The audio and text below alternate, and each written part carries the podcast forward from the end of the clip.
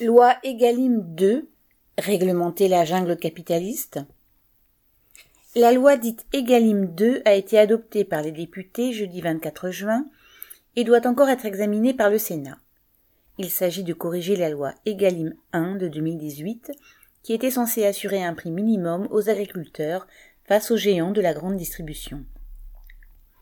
La première version de cette loi prévoyait notamment l'interdiction de vente à perte pour les agriculteurs ainsi qu'un encadrement des promotions dans les grands magasins. Mais il y a loin des mots et de la loi à la réalité. Le combat est en effet on ne peut plus inégal entre les agriculteurs d'un côté, en particulier les plus petits, et les grosses entreprises de transformation industrielle et les centrales de la distribution de l'autre. Un an après l'entrée en vigueur de la loi Egalim 1, un rapport du Sénat listait les différentes techniques utilisées par les grands groupes pour contrebalancer ces éventuels effets. Hausse de prix pour les consommateurs, publicité accrue sur les grandes marques et celles des distributeurs dans les rayons des supermarchés.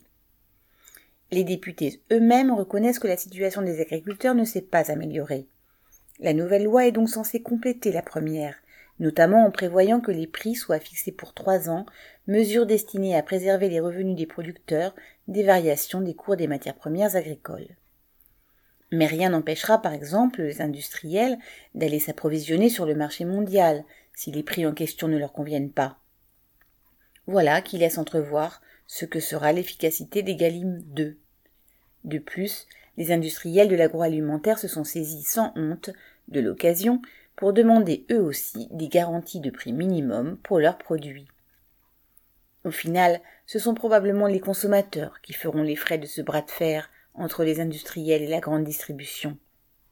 Le gouvernement a déclaré qu'une hausse de prix en rayon était envisageable et il n'y a aucune raison de croire le ministre quand il assure qu'elle se limiterait à quelques centimes.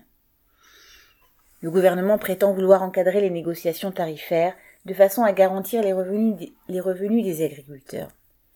Mais, comme sur tous les autres marchés de l'économie capitaliste, ce ne sont pas les textes de loi pouvant toujours être contournés, qui régissent les relations entre les producteurs et les distributeurs, mais les rapports de force et une lutte féroce pour les profits.